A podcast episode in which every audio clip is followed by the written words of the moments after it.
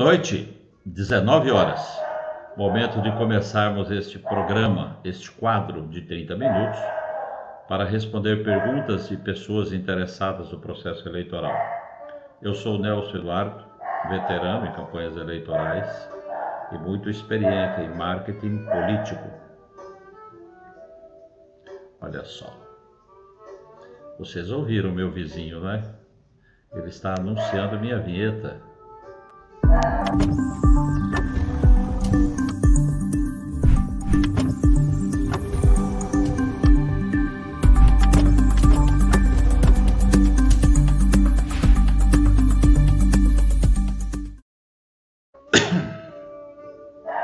Olha só, hoje nós teremos companhia nesta live.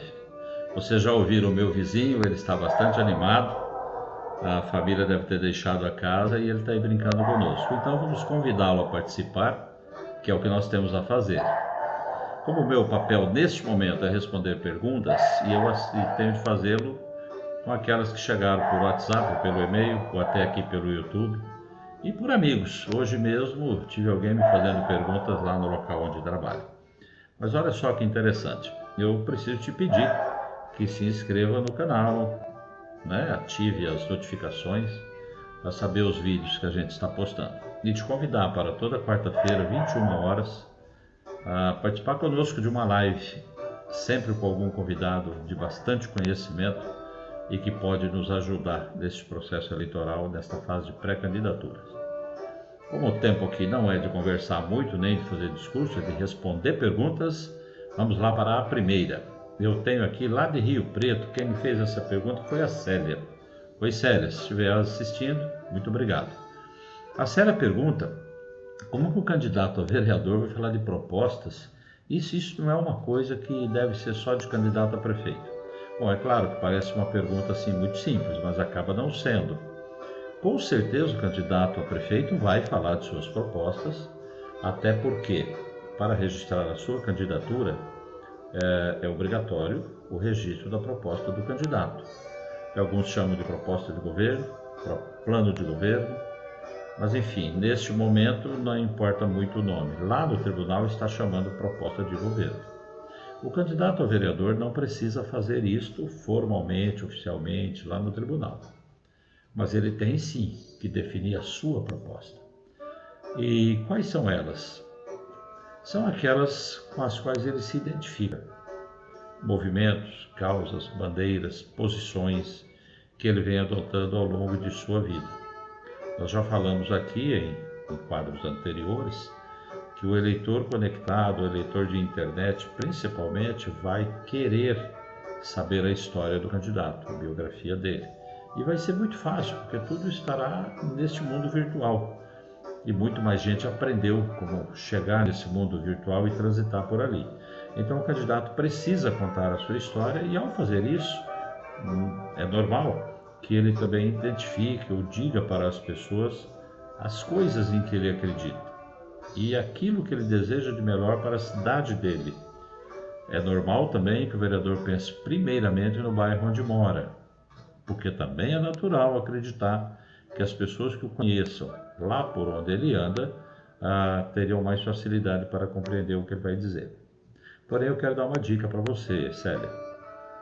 Não sei se você é pré-candidato, mas olha só, como você já sabe, todos os candidatos a prefeitos vão colocar no, lá no tribunal a sua proposta de governo. Você vai caminhar com algum candidato a prefeito. E sendo assim, mais fácil e mais, como eu diria, mais consistente é você adotar algumas das propostas que estiverem no plano de governo. Verifique todas aquelas que o candidato majoritário escrever e anunciar à população, dentre elas, com quais você se identifica. Se você é uma advogada, você vai se identificar com questões ligadas à cidadania, ligadas à segurança, ligadas à justiça. Se você pratica esportes, é uma esportista, tá, é provável que você se identifique com as causas que se liguem lá no esporte, na recreação, no lazer. Se você tem atração e gosta de atividades culturais, é natural que você defenda propostas de cultura. E olha só como isso fica bom. Quando você faz isso, você mostra que anda com o candidato a prefeito. É bom para o grupo, é bom para o candidato majoritário, é bom para as pessoas identificarem que você tem lado, que você tem escolha, que você tem posição. Quebrar a cabeça, querendo inventar aquilo que parece que a população gostaria mais, para você, como candidata a vereadora, buscar agradar a população que está lhe pedindo coisas ou passando recados, se não faz parte de você, pode ser mais difícil comunicar e conseguir credibilidade. O caminho mais rápido, no meu entendimento, é você examinar o conteúdo das propostas do candidato a prefeito mesmo, uh, conversar com sua equipe, conversar com o próprio e identificar aquelas que melhor combinam com você. Então fica aí, a, a, a, eu diria, o veredito.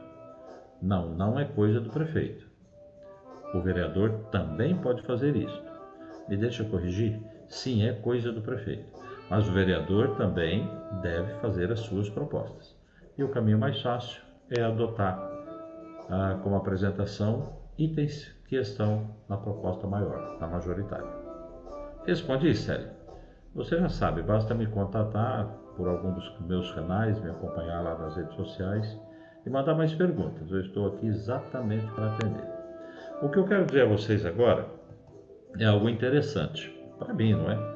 E acho que eu posso ajudar vocês mais rápido. Na próxima semana é provável que a gente providencie o lançamento, a entrega de um, de um e-book voltado a candidatos, atualizado para esse ano 2020, incorporando essas novas ferramentas e tecnologias que nós estamos usando para a campanha eleitoral.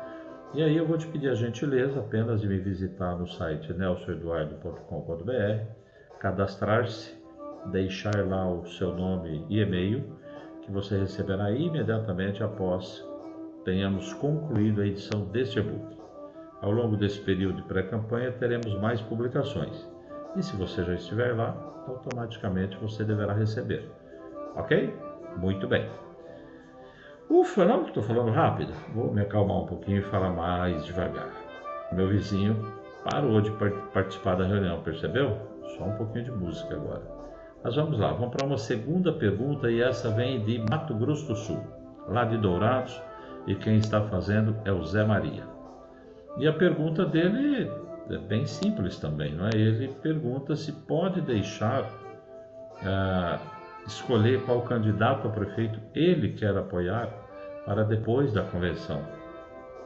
Olha só, Zé Maria, eu vou te dizer que há campanhas em que candidatos proporcionais é, não se revelam muito, não contam muito, não aparecem muito, muitas vezes porque tem algum conflito com o candidato a prefeito, ou porque acha cedo, já que o candidato com o qual o seu partido se coligou e prometeu apoio e outros candidatos estão trabalhando nesse sentido, mas você, contrariado, fica segurando um pouco, ah, esperando, quem sabe, o seu candidato melhorar a posição nas pesquisas, não é?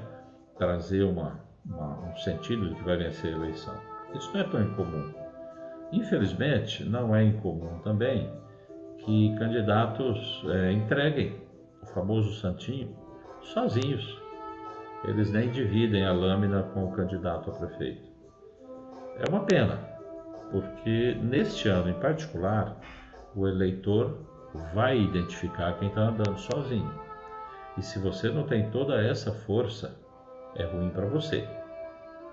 Porque é preciso ter posição, é preciso ter lado. Nós estamos vivendo época em que aquilo que você acredita, aquilo que você diz, aquilo que você assume, é a coisa mais importante para o exame de vota ou não vota em você. Então, essa questão de deixar para apoiar nas ruas, nas redes sociais, é muito a ver com você, se eu for o íntimo. Mas, legalmente falando, você não tem essa decisão sozinho. A decisão é do seu partido, seu partido vai para a convenção, vai registrar em ata a coligação que faça, e você está legalmente obrigado a andar junto com o candidato a prefeito. Não quer fazer porque é um gosto pessoal seu, é uma decisão que ninguém pode te impedir de ter mas você pode também sofrer algum tipo de constrangimento nesse grupo que você tem. Respondi? Ficou claro para você? A decisão é sua, é do seu foro íntimo. Mas não convém. O que interessa é você ter um lado e apoiar o candidato a prefeito, aliás, desde antes. Se o seu partido já acertou o assunto é, da convenção ou da, do apoio, né? Quando é que você começa a dizer que está com aquele prefeito? Lembra que respondi na pergunta anterior sobre as propostas do candidato a vereador? O mesmo vale para você. Tenho segurança em dizer que nas propostas do seu candidato a prefeito, ou daquele que seu partido está coligado, há causas que te interessam e pelas quais você gostaria de se empenhar. Eu não tenho nenhuma dúvida disso. Espero que você concorde comigo, Zé Maria. Se nem tanto, não sei muito bem o que dizer para alterar isso, né? Ok? Bom, eu tenho uma próxima pergunta aqui, mas antes de dizê-la, quero comunicar a você que na live da próxima quarta-feira, 21 horas, nós teremos a companhia da palestrante Janaína Paz. Bem mais que palestrante, ela é uma mentora de carreiras, não é? É uma mentora de marcas, é aquela pessoa que cuida de projetar qualquer profissional no mundo. Em qual mundo? Nesse momento nós estamos falando de eleições, então eu quero tratar com ela dessa Será que eu chamo de sincronicidade? Talvez. É, como é que isso funciona para a formação, a construção da marca de um palestrante numa carreira e para um político na sua carreira de político? Eu tenho certeza que nós vamos aproveitar muito bem o conhecimento e a prática da Janaína, uma profissional certificada internacionalmente e que nos dará bastante conhecimento. Fica comigo na quarta-feira e você vai assistir o que a Janaína terá a dizer. Agora eu quero responder a alguém lá de Teodoro Sampaio, aqui perto da gente, aqui em São Paulo, não é? E olha só, não é uma pergunta simples, não. As outras duas foram, essa nem tanto. A melhor é simples, talvez seja mais difícil para explicar. E, e, a, e o, o, Como é o nome dele? Não é ela, é a Viviane. Ela pergunta qual a dica que eu posso dar para planejar a campanha de vereador? Olha só, o adiamento das eleições criou para os pré-candidatos um prazo mais longo, adequado, interessante para cuidar da, da, da fundação né, do seu prédio, dos alicerces da sua candidatura. É exatamente isso, é planejar a sua campanha neste período. Porque não adianta nada você sair correndo para fazer uma pré-campanha como se fosse uma campanha e colocando os pés pelas mãos. Se nem se definiu claramente com qual candidato a prefeito seu partido vai caminhar, você ainda está bastante sozinha.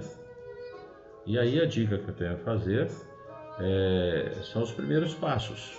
Tenho repetido bastante isso em outros vídeos Certamente isso está no e-book. Você também, Viviane, se inscrevendo lá no site, bota, coloca lá teu e-mail e você vai ver o que fazer agora. E o fazer agora começa por você organizar o seu banco de dados. Essa palavra banco de dados nem é tão familiar para todos, mas quer dizer que você precisa estar organizada quanto a saber nomes e, no mínimo, telefones celulares ou telefones simplesmente de pessoas com quem você vai falar durante a sua campanha.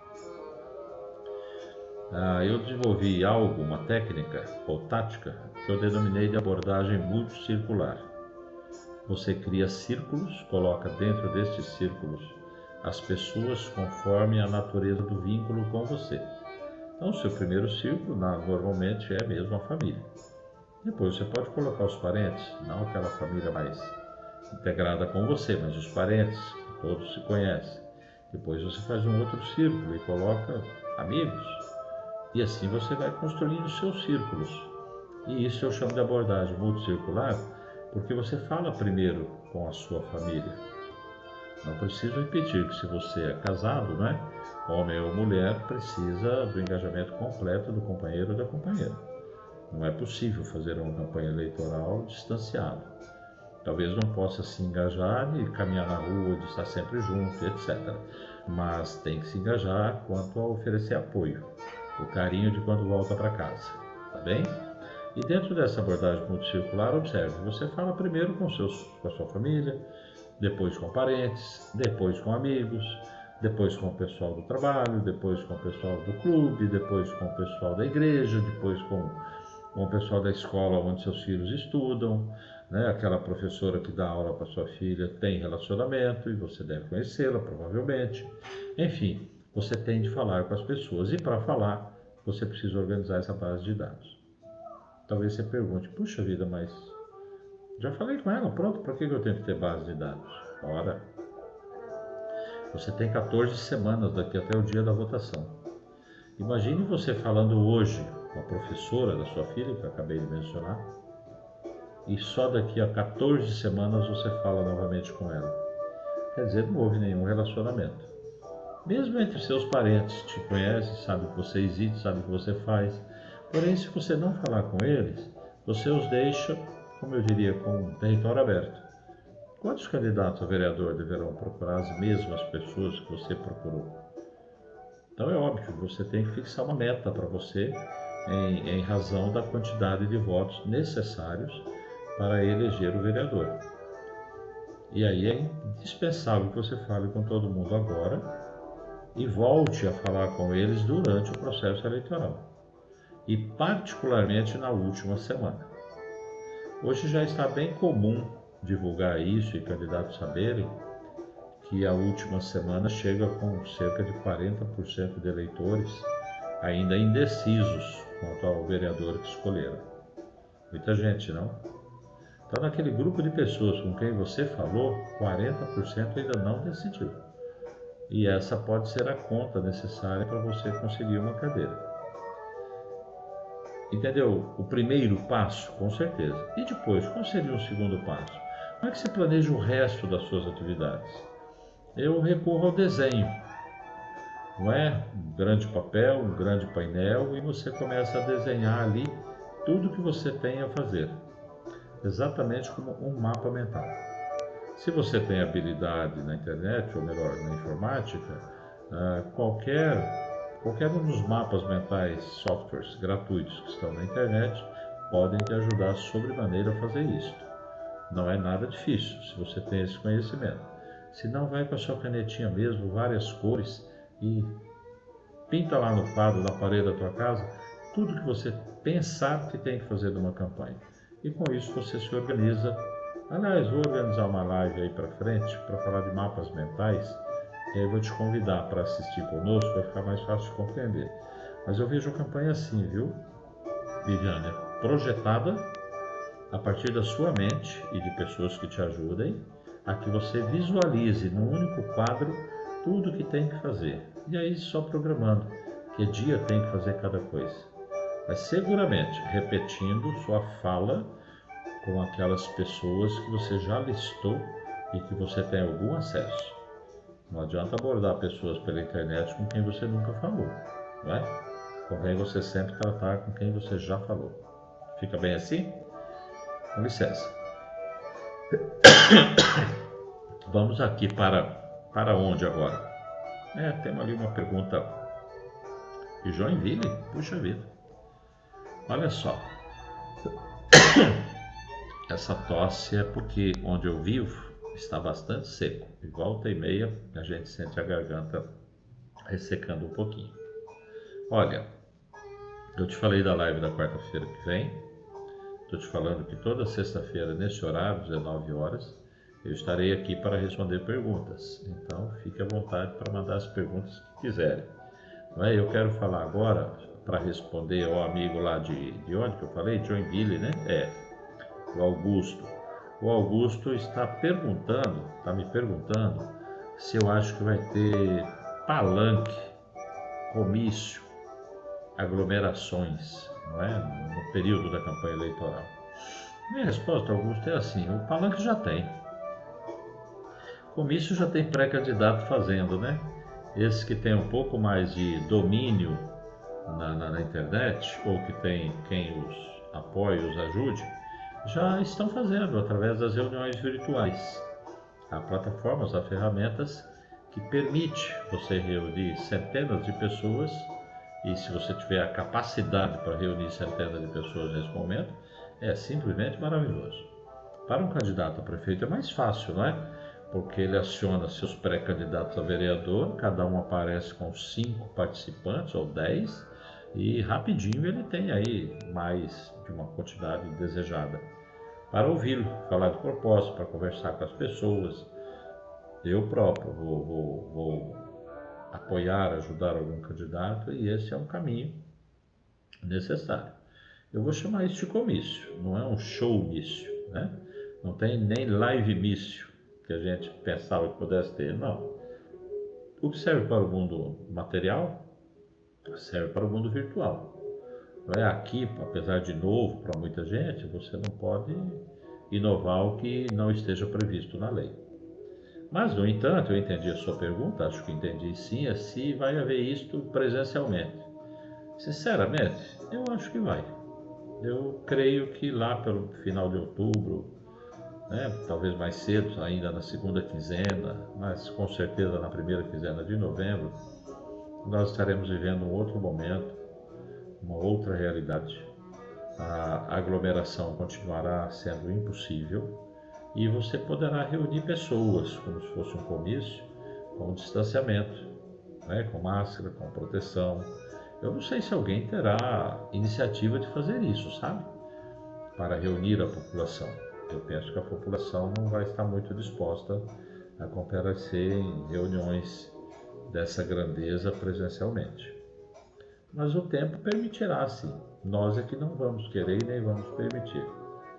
Além disso, imagine, tudo virtual, né? Custa menos dinheiro, hein?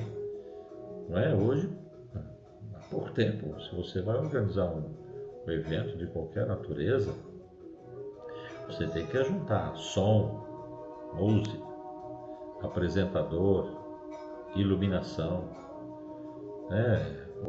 A energia fornecida, muita gente trabalhando na organização. Então, aquilo de pessoas dos seus candidatos a vereadores, eh, seus apoiadores, seus operadores de campanha balançando bandeira, pipoqueiro ali, alguém vendendo sacolé. Não, não acredito muito não. E é só uma experiência, vamos passar por ela, aprender esse novo jeito, né? um novo jeito que você obrigatoriamente vai registrar nomes e telefones de pessoas com as quais você tem de fazer relacionamento, caso queira continuar na sua carreira política. Foi claro? Acho que poderá ter, mas as pessoas não deverão comparecer. Então vamos ficar aqui para a live mício ou a reunião virtual com bastante pessoas. Combinado? Olha só.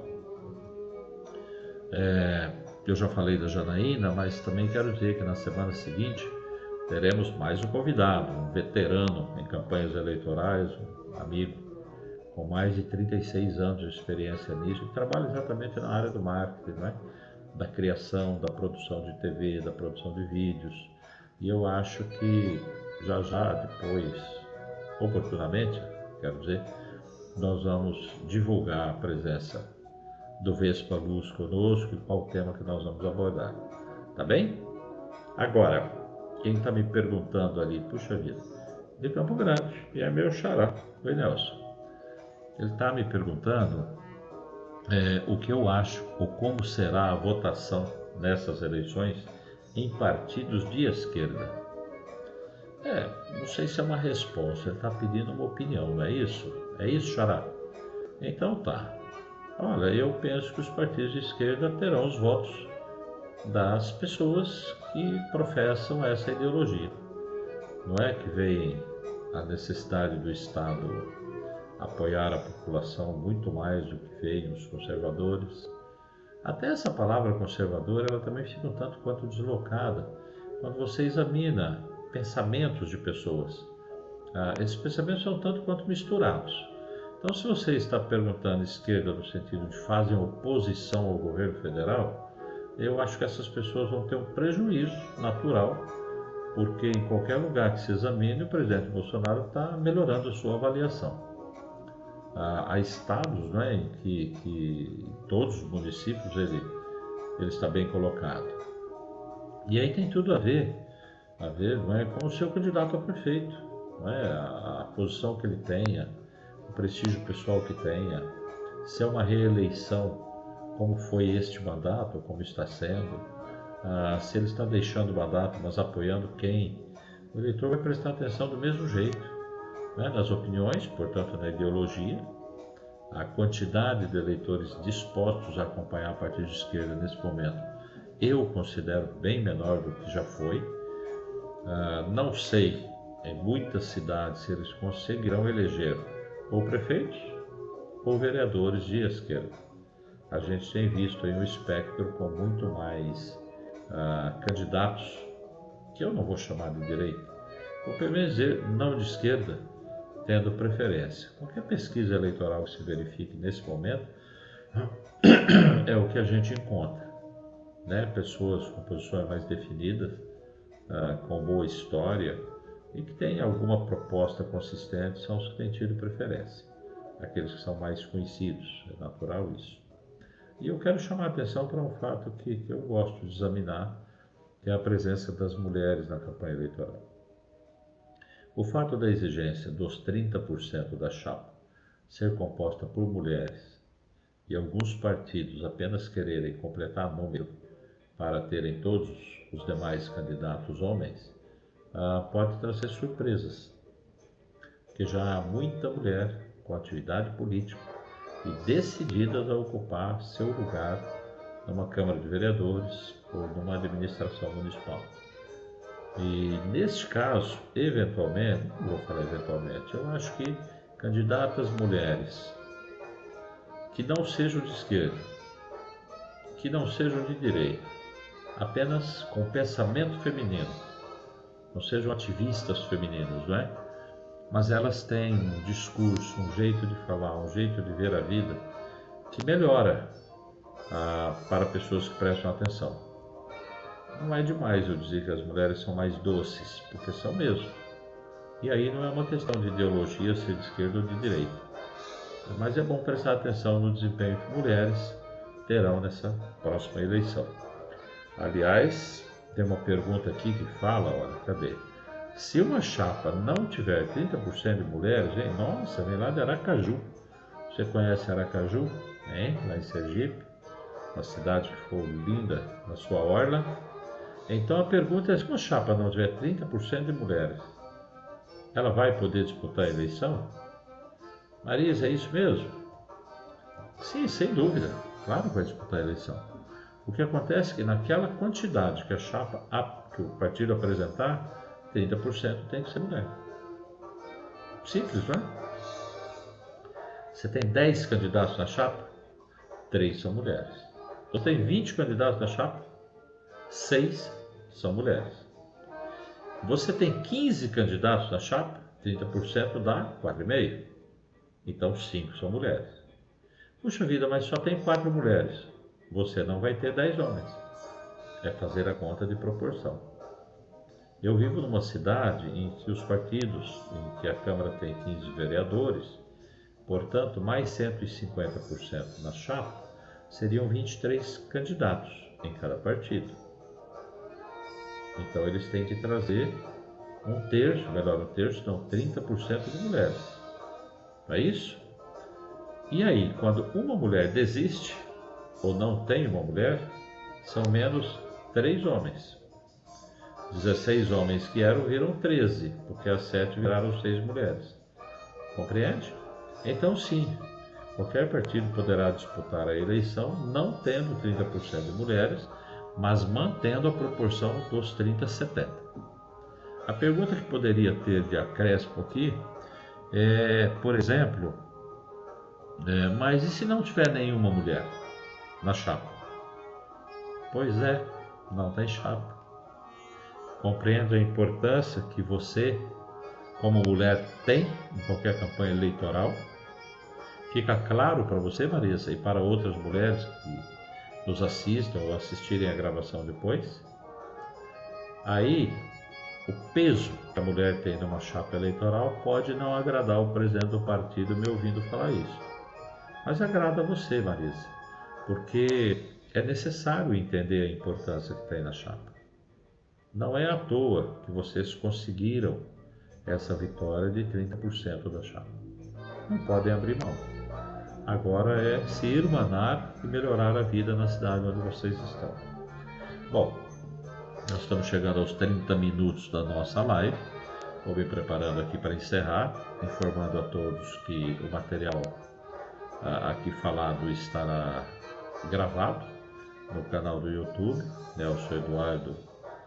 É, esse que você está assistindo, youtube.com.br Nelson Eduardo. E da mesma forma, ah, você poderá acessar as redes sociais, acompanhar postagens que eu venho fazendo sobre esse período que estamos vivendo. Renovo o convite para estar conosco na live da próxima quarta-feira, quando nós vamos conversar com a Janaína Paz, não é? mentora de carreira, certificação internacional.